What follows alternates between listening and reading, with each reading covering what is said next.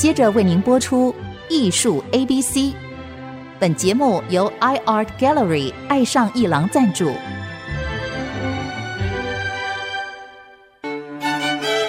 Appreciation, Buying and Collection。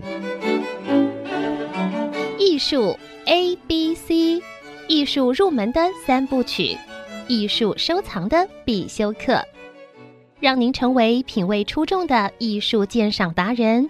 您的家成为风格独具的私人美术馆，实时与艺术之美对话。艺术 A B C，陆杰明主持。各位听众，大家好，这里是 IC 之音主客广播 FM 九七点五，陆杰明老师的艺术 ABC，我是代班主持人郑志贵。我们这一阵子呢，想到荷兰啊有艺术盛事，都是因为有一百一十五天的维梅尔的特展，在阿姆斯特丹的国家美术馆 Rijksmuseum。可是去了荷兰呢，不只是看这个美术馆，还有其他美术馆也非常精彩。如果说荷兰的艺术馆呢，数一数二者，数一当然是 Rijksmuseum，数二呢就是 Mauritshuis。Mauritshuis 呢就是莫瑞斯府美术馆，我们称之为莫瑞斯美术馆也可以。但是呢，真正的名称是莫瑞斯府，就是如果说我们是王府井的府啊，它是一个府邸啊。呃，我觉得府还是要说出来，它不是一个人名罢了，它是一个是一个王公贵族的一个府。那这个美术馆呢，是荷兰第二重要的。因为原来啊，这个海牙的这个地位，它是胜于阿姆斯特丹的。好，那这一部分我们先不多说，我们就说直接进美术馆来看什么呢？当然呢，它跟维美尔的渊源最深，因为在这个国家美术馆里面呢，有四张维美尔的收藏，在海牙的莫瑞斯府美术馆就有三张，这三张呢，它都很特别，每一张都非常独特。第一张呢，是大家都知道的戴珍珠耳环的少女，这张画因为一部电影而全世界都知道。你要想，一张画要让全世界人都知道，都并不太容易哦。例如说，蒙娜丽莎是达文西画的，那请问达文西画，你可以说出三张以上吗？大概说不出来。没有关系啊，你知道它最重要，呃，也就是最知名的。我们认为最知名，其实也是最重要，因为它传递的讯息哦，它的美感啊，在这边都具备了嘛。那林布兰最重要的是什么画呢？当然是他的《夜巡》嘛。那么维美尔呢？可能就是这一件戴珍珠耳环的少女。不，她也够好，好到大家可以认为是她的一流的作品。可是维美尔真正典型的作品不是这样子的，他典型作品是画室内。画窗畔的室内一角，正面是墙壁，然后窗边呢有一个桌台，甚至有时候会配上很重很厚的这个帘布，可能是窗帘，可能是木帘。桌上呢会有一些精致的饰物，也许是珠宝啊、陶瓷啊、金银啊。那么女子呢会在窗边读信啊，啊或者把玩啊，欣赏这些首饰，甚至戴上的珍珠项链呢对镜自照。他大概就画这个角落的三分之二以上也是这样的生活，女眷的生活在厅堂里面，在室内的很宁静的时光。所以戴珍珠耳环这么一张啊，只有头像的画呢，它并不典型，而反而是很少，而且它的画幅也很小。如何成为这个世界上最知名的一张画呢？有时候是机缘，是因为一部电影。那我们除了他之外，还会认识到其他吗？还有他。生命中几乎是最早的一张画，戴安娜与她的女伴呢，也在这个美术馆。哦，那很难得，因为这张画的画画法呢，还看不出是维梅尔哦，典型的维梅尔的技巧、色彩以及主题还没有出现，所以这是探索他早期生涯要进入绘画生涯的那种，还连接上传统的。历史故事的那个主题呢，很重要的一个样本。什么叫历史故事呢？就是有故事可以说的那种内容。例如说，在西方的绘画里面啊，有的故事呢，它分为两大类。第一类就是希腊罗马神话，第二类呢就是圣经故事，分为新约旧约。你说这个是哪里分类呢？这个其实啊，从文艺复兴以来早就分类了。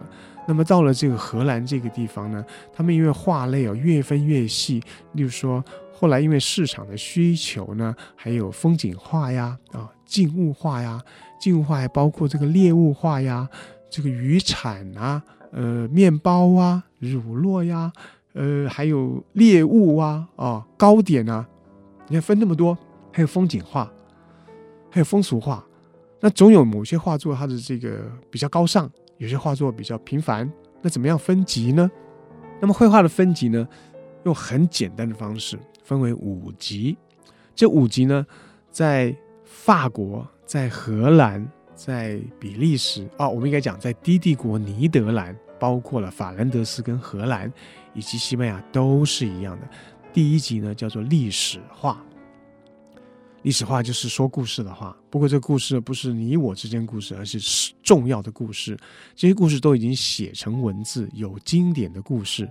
那么它们分为两类，一类就是希腊罗马神话，一类就是新旧约圣经，就叫做历史化。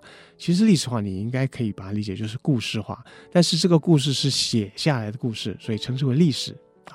那么第二类画呢，就是肖像画。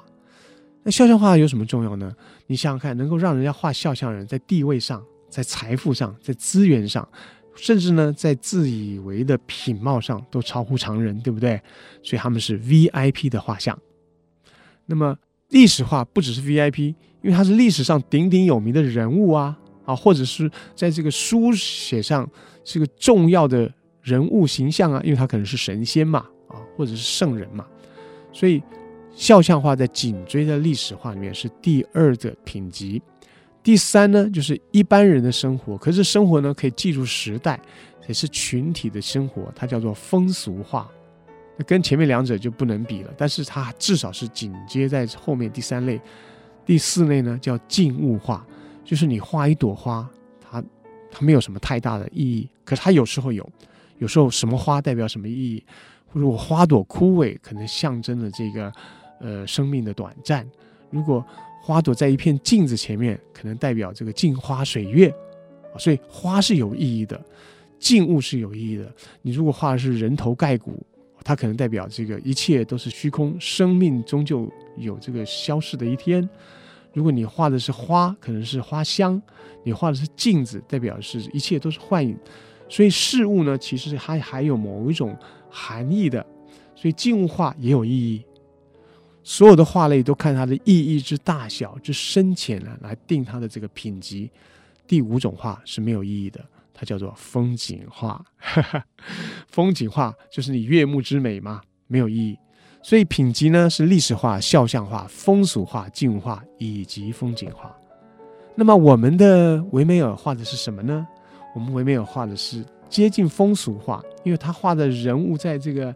室内呢，有时候有三两个人对谈呢，他他的衣着呢，他的摆设呢，他的室内的装饰呢，还有那个光景呢，你会觉得好像就是把那个时代的某一种时代的氛围跟生活的气息捕捉下来了，可以算作风俗画。那么戴珍珠耳环的少女呢，就是一张肖像画。不过这个肖像画呢，它是一个不重要的人物，所以还是蛮特别的。那么，在这个莫瑞斯福美术馆有一张画，好的不得了，在那个时代也是不得了的杰作。是一张呢，大概有多大呢？大概有一百公分这么高，大概一百二十公分这么宽。我是把它多加了两三公分啊，我喜欢讲个整数。其实它是九十八点五乘上一百一十七点五，你就记住是一百公分乘上一百二，二比三的这个宽度，是一张不小的一张什么呢？风景画。其实呢，把风景画画这么大呢，通常就是专家要画得非常的丰富内容，它才有市场嘛。可是我们的维美尔一生中只画过两张风景画，另外一张风景画很小，只有五十四点三乘上四十四，叫做小街道的风景。它不是一个大风景，就是小街道。那张画呢，在阿姆斯特丹的 Rijksmuseum，他这辈子大概就是画过两张风景。可是，在海牙这张风景真是精彩，画的好大的一个局面。他画他的故乡啊，德夫特。这张画呢，它很有意思哦。它的上半边呢都是天空跟云朵，占了画面的五分之三。哎，他很偷懒嘞，上面都五分之三。我一定会有人这样讲，对不对？那很轻松啊。他五分之二的地方在下方画的是他的这个远眺台夫特的。有这个城墙，有桥梁，有一水之隔的这一岸跟那一岸，所以要说台福特这个城景的横过去的这个面积呢，可能只有整张画的六分之一到七分之一不到，可是他画的非常的细腻，也非常的宏阔，这很有意思。这是一个相反的形容词，也就是他把建筑物实造的、砖造的建筑物。画得非常的细致，他把水面、把天空、把云朵画得非常的松、非常的软，所以这是一张呢，他在这个事物的密度啊、笔调呢，非常有宽度的一张画。最重要，这张画非常的宁静。这个画家不只是室内的景观宁静，他画室外的、户外的风景也画得这么宁静。所以我们说，这个人的内心是一个宁静的世界，他没有进入到他自己的生存的社会，他也没有融入当时的这个艺术的潮流。我们先休息一下，待会来谈一谈这张啊非常宁静的大幅的风景画。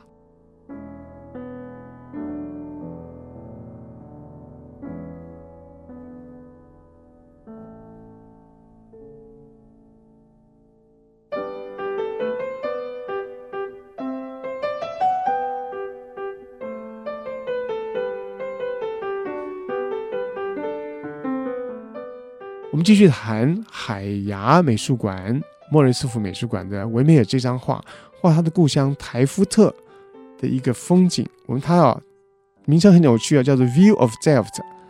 其实这张画说到一个典故，他大概在十九世纪中叶的时候，在法国有一个人叫 Théophile Doré Buget，啊，这个名字很啰嗦，好，叫做多瑞啊，多瑞这个人好了。他是一个作家，可是呢，他常常去德国。他在荷兰这个地方啊，在海牙这个地方看到这张画。各位，一百多年前呢，十九世纪中叶，他就大为惊讶。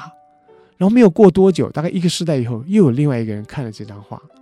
这个人叫做马塞尔·普鲁斯特，就是写《追忆似水年华》的那个作者，也看了这张画，也喜欢不得了。那么前后呢，他们就写文章来说这张画如何如何。尤其是多瑞这个人呢，他就考证，因为那个时候维米尔的画呢，参参差差，有人认为某的画是他，因为他画了很多的风俗啊、人物的群像啊，以及这个室内的景观，有些画归于他的名下。例如说，多瑞有时候认为什么画应该是好的，属于他的，也讲错。但他慧眼识英雄，把这个被淹没了超过两百五十年的一个艺术家呢，重新。发掘出来，而且他写文章写得好，他也不断的呢收集资料哦，不断的到处去看他的画。那么甚至呢，德国的德累斯登有一张画叫做《敞开窗户读信的女子》那张画，这张画在前几年啊还被修复专家把它的表层刮掉，露出底下的另外一张画啊。这张画蛮有名的一个一个风波，比如说这个都是都会呢都曾经写过文章来讨论它。啊，甚至发现某些画作的签名啊、年代呀、啊，啊，更清楚的色彩啊，他不得了，这个热情太惊人了。那么台福特的一景呢，就曾经被这样的大文学家、大批评家看过写文章，所以我们特别谈他呢，不只是他在艺术史上啊有意义，他其实呢就把它当做一张简单的风景来看，他恐怕是那个时代最简单的一张风景画了。为什么呢？因为呢，他不刻意的画出了云朵的戏剧性的变化，他也不刻意的画出物产、地理形貌，但是他的确跟荷兰某一种传统呢有一点相合之处。这个传统叫做 topography，叫做图物志。有一种画呢，它是呢身兼画家之职跟制图专家啊的才能可以做的，就是他画画的时候呢，可能会站在一个。比较高的地方看一个城市，看一个村镇，全面的看它，然后它旁边的地理形态、河流的这个位置跟流向呢，一起入画，而且要画的就跟照片一样，就它是有一种客观的记录像地理形态跟这个人文景观的那个职责，我们叫做图物啊。图形的图，物件的物，图物志。你看到这个志，就知道他要客观的记录了吗？所以他有很强的记录性格。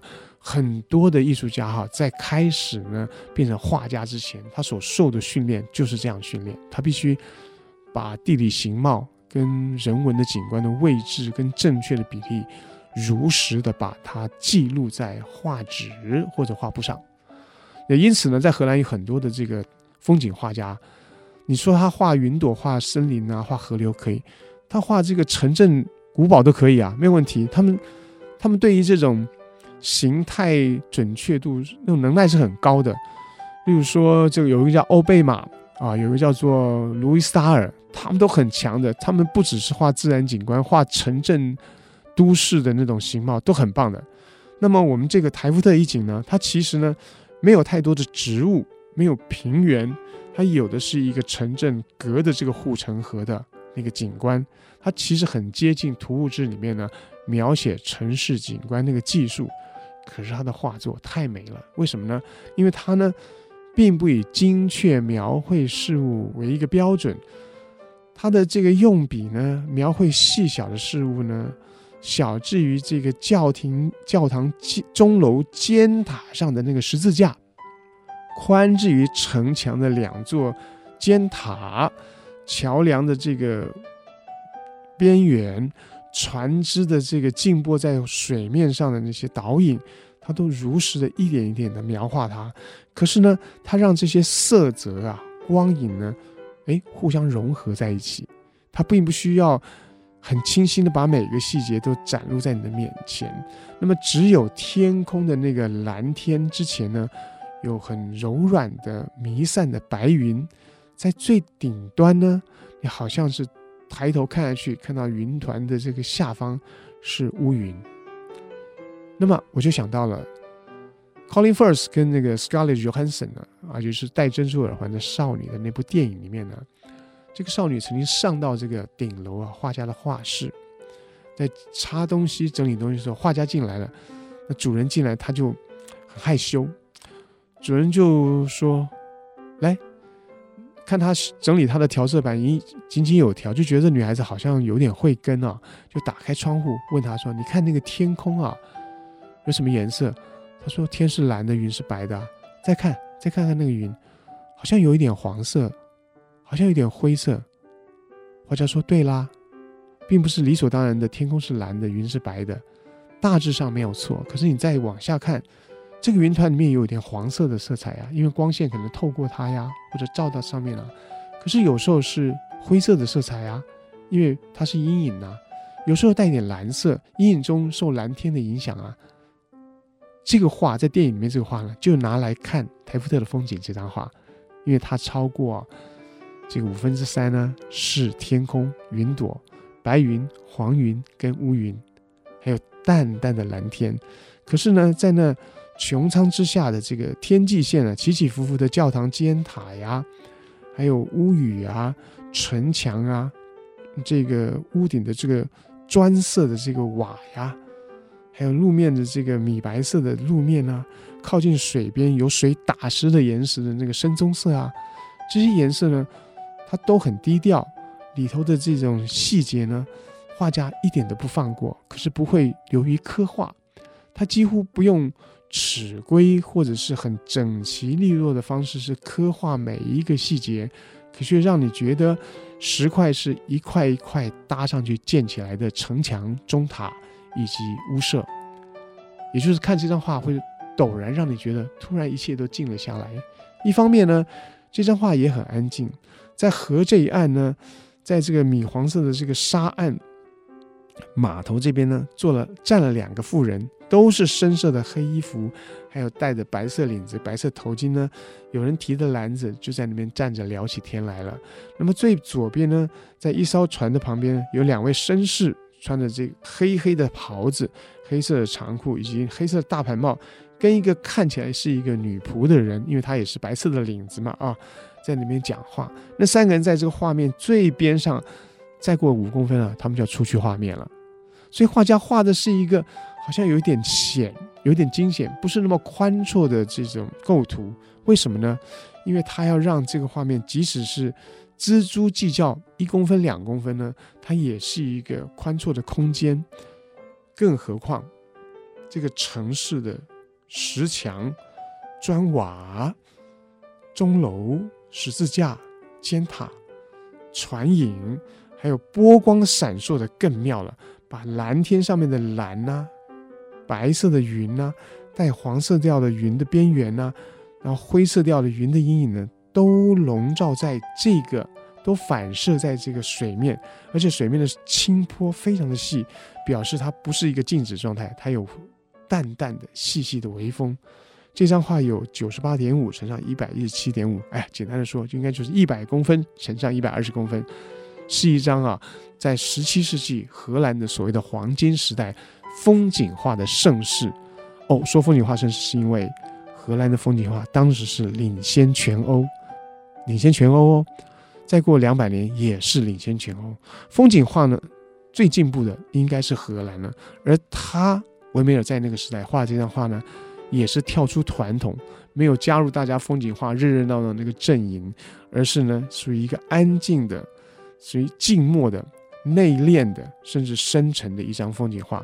去海牙，去到莫里斯福美术馆，当然要先看戴珍珠耳环的少女呢。然后你要是迷维美尔画。不要忘记，不要忘记，就在戴珍珠耳环少女的那张小画的正对面的墙上，就是这张台夫特的风景，宽一百一十七点五公分，高九十八点五，是他一生中画过仅有的两张的风景画。另外一张叫《小街》，在阿姆斯特丹的 Rex Museum 有空回去再看那张画。拜拜。